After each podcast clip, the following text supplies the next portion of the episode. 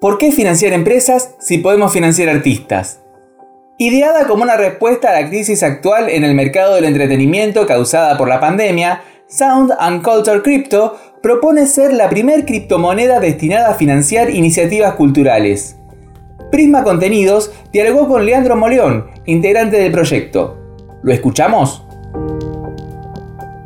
Y estamos en la primera entrevista del año para Prisma Contenidos, em, en una propuesta innovadora para lo que es el mundo de, la cultura, de las artes, que se mezcla también con la parte digital. Es por eso que estamos en contacto con Leandro Moleón de Sound and Culture, em, que nos viene a traer una propuesta diferente, em, que es nada más y nada menos que Sound and Culture Coin.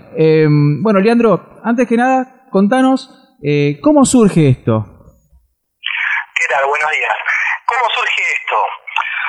La verdad que la pandemia afectó muchísimo a la industria de la música y el entretenimiento. Uno de los socios de esta compañía eh, pudo analizar que, había un, grave problema en, estas áreas y se le ocurrió crear una moneda para la música. Dijimos al principio que una cosa es invertir en criptomonedas y otra cosa es crear una criptomoneda.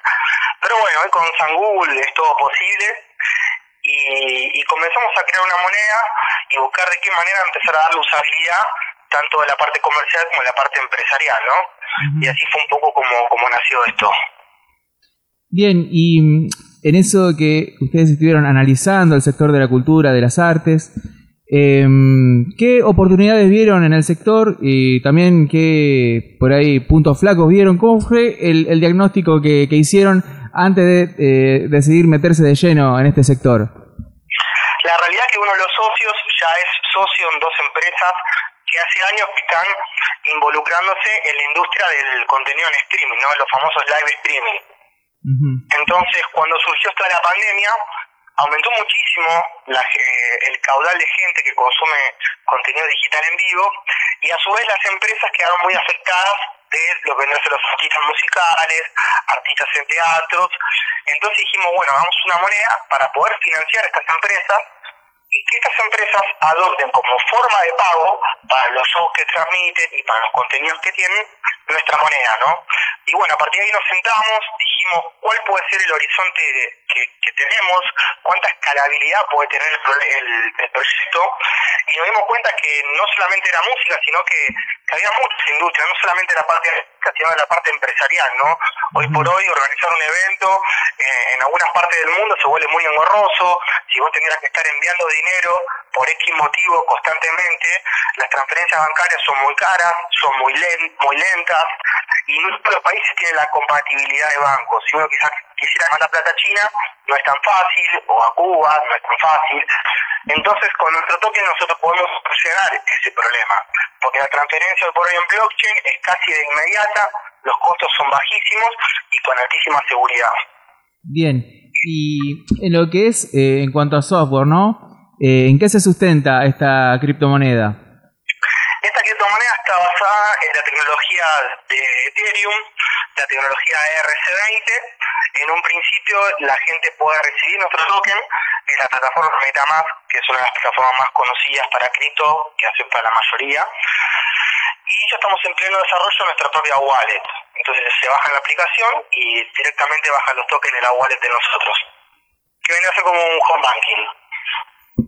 Bien, eh, hablando de, en la comparación con las monedas tradicionales, eh, ¿qué ventajas tienen las criptomonedas para aquel que no sabe, que no, por ahí no está eh, inmerso en este mundo? ¿Cuáles son las ventajas en relación a, las monedas tradicionales de uso corriente y cotidiano? Es buenísima esa pregunta, Julián, porque hoy por hoy hay un furor de cripto, no sé si estás al tanto de lo que subió Bitcoin en lo que va este año, y es justamente porque es un activo financiero como el oro, por ejemplo, o la plata o el cobre, que se valorizan con el tiempo, ¿no? Antes, por ejemplo, el dólar estaba respaldado por el oro, pero no me acuerdo si en 1980 o por ahí cambió esta ley y se puede emitir dólar y por ejemplo estamos en el peor momento de la historia de emisión de dólares. Eso va a generar muchísima inflación, esa hora va a pegar en los países emergentes como por ejemplo Argentina y uno no tiene resguardo, ¿no? Porque tienen que ir a pagar blue y así todo el dólar va Entonces, poder contar con un activo financiero que con el tiempo se valorice porque el sistema blockchain de Bitcoin está diseñado para que cada cuatro años salgan la mitad de los bitcoins al mercado. Es como que vos en Argentina cada cuatro años saques la mitad de los pesos en lugar de emitir un montón de pesos. Entonces, si nosotros sacaríamos la mitad de los pesos, el peso se valoraría. Bueno, eso pasa con Bitcoin cada cuatro años. Por eso, cuatro años, en el 2017, hubo el pico que hubo en el, a 18 mil dólares más o menos, y la gente dijo, uh, uh, y dijo, nunca más va a subir. Pero Bitcoin es así, y pasaron cuatro años, y pasó de vuelta, y se fue de los 18 históricos a los 57, 58.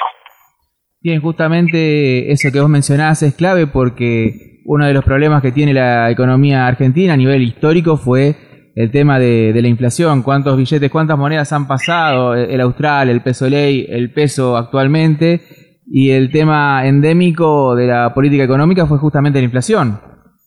Totalmente, totalmente. Además, no solamente es el tema de que se valoriza con el tiempo, o sea, imaginemos un escenario en el que ya el dólar va a tener más de un 5% de inflación. Real. Después hay que ver cuánto es lo que dicen los medios. Pero real va a tener más del 5% de inflación. Entonces, si se te desvaloriza un montonazo los pesos y a la vez se te desvaloriza el dólar, ¿qué medida puedes tomar para esto? Puedes comprar oro pero realmente uno tiene ganas de tener oro en la casa, hay 2, 3 kilos de oro o 4 kilos de oro, no es algo cómodo. En, en cambio, Bitcoin, vos lo puedes tener en tu celular e inclusive lo puedes sacar de tu celular y guardarlo en un pendrive. Y eso a nivel de inversión. Si queremos ver lo que es Bitcoin por otro lado, históricamente los bancos tienen el control del dinero y los bancos te ponen costos de esto y si de aquello y haces una transferencia y tenés 3, 4, 5 impuestos, decís, ¿por qué me cobran estos impuestos? Y lo peor es que los bancos tu dinero lo prestan. Lo, prestan y si en el caso de Argentina hay una corrida cambiaria, con lo cual la gente quiere disponer del capital que uno tiene en el banco, el banco dice, les pido mil disculpas, pero la plata no está acá, está prestada en cómodas cuotas a 25 años. Y ahí se, se genera un corralito entonces lo que nos permite Bitcoin es tener nosotros el control del dinero y que nosotros seamos responsables, porque mucha gente dice, bueno, pero si lo perdés, cagaste.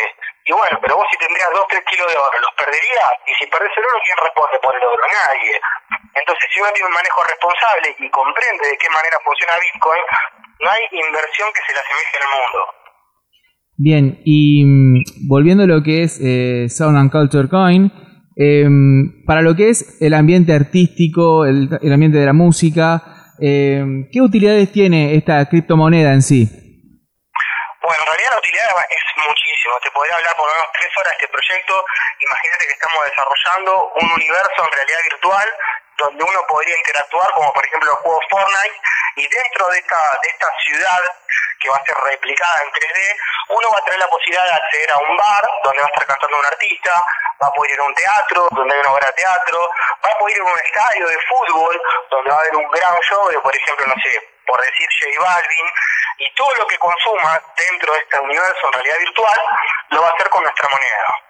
Después, a nivel inversor, nosotros como tenemos varias plataformas y estamos desarrollando varios proyectos para impulsar artistas emergentes, nosotros vamos a tener la posibilidad de que la gente invierta en un proyecto, suponete que vos estás lanzando tu programa de radio y, sabemos que va a ser un éxito, la gente va a poder invertir a través de nuestra moneda en este proyecto y de las ganancias que surjan de este proyecto, nosotros vamos a pagar una regalía o un profit a cada uno de los inversores.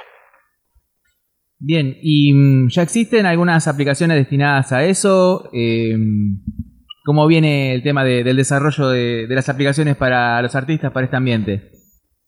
La realidad es que nosotros estamos asociándonos con algunas empresas en España que ya tienen desarrollado lo que vendría a ser unas plataformas blancas. Lo único que hacemos es tomar este, este, desarrollo y parametrizarlo con las estrategias de marketing, el branding y lo necesario que, quiera el artista que se, digamos, la apariencia que quiere que el artista tenga dentro de esta red. Bien, sí, em, es una propuesta interesante, sobre todo lo que vos decís, el tema de invertir en los artistas, eh, eh, de invertir en, en la música. Em, Totalmente. Sobre todo porque acá este, es moneda corriente que el músico tiene una carrera económica bastante sacrificada, le cuesta bastante cobrar su arte. Eh, esto agilizaría un poco las cosas. Yo soy músico, toco la guitarra, toco el bajo, toco el teclado, soy DJ.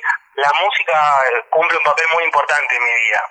Y a medida que nosotros en este proyecto nos dimos cuenta que podíamos financiar empresas y que íbamos a tener una red de artistas al, estilo red social y tenemos plataformas donde podemos presentar contenido con, con publicidad y demás, dijimos, ¿por qué solamente financiar empresas si podemos financiar artistas? Como bien dijiste vos hace un ratito, al artista tiene un camino muy difícil hacia el estrellato.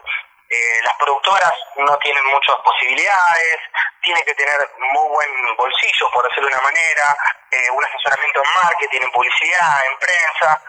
Y el artista es artista, solamente quiere tocar y compartir lo que hace. Todo lo demás lo tiene que hacer un manager. Bueno, nosotros venimos a cumplir ese rol para artistas emergentes. Perfecto, Leandro. Bueno, eh, y todo aquel que eh, quiera acceder a esta moneda, ¿cómo puede hacer? Hay una página soundandculturecoin.io. Ahí va a tener más información. Y si no, dejo mi celular, que es 11 41 66 20 43, para que se pueda contactar con un asesor comercial. Perfecto. Eh, y ya que estamos, redes sociales. Eh, Sound Perfecto, Leandro. Bueno, eh, desde ya, muchísimas gracias por esta entrevista, por ilustrarnos un poco acerca de este mundo de las criptomonedas que en lo personal soy bastante desconocedor, eh, me gusta aprender un poco también de, todo y gracias por invertir en, este ambiente tan noble como es el de las artes y la cultura. Bueno, al contrario, muchas gracias a vos, Julián. Esto fue una producción periodística de Prisma Contenidos. Voz en off Reportaje y edición, Julián Retamoso. Prisma Contenidos 2021. Encontranos en las redes sociales como Prisma Contenidos, tanto en Facebook como en Instagram. Seguinos en Spotify y también en www.prismacontenidos.com.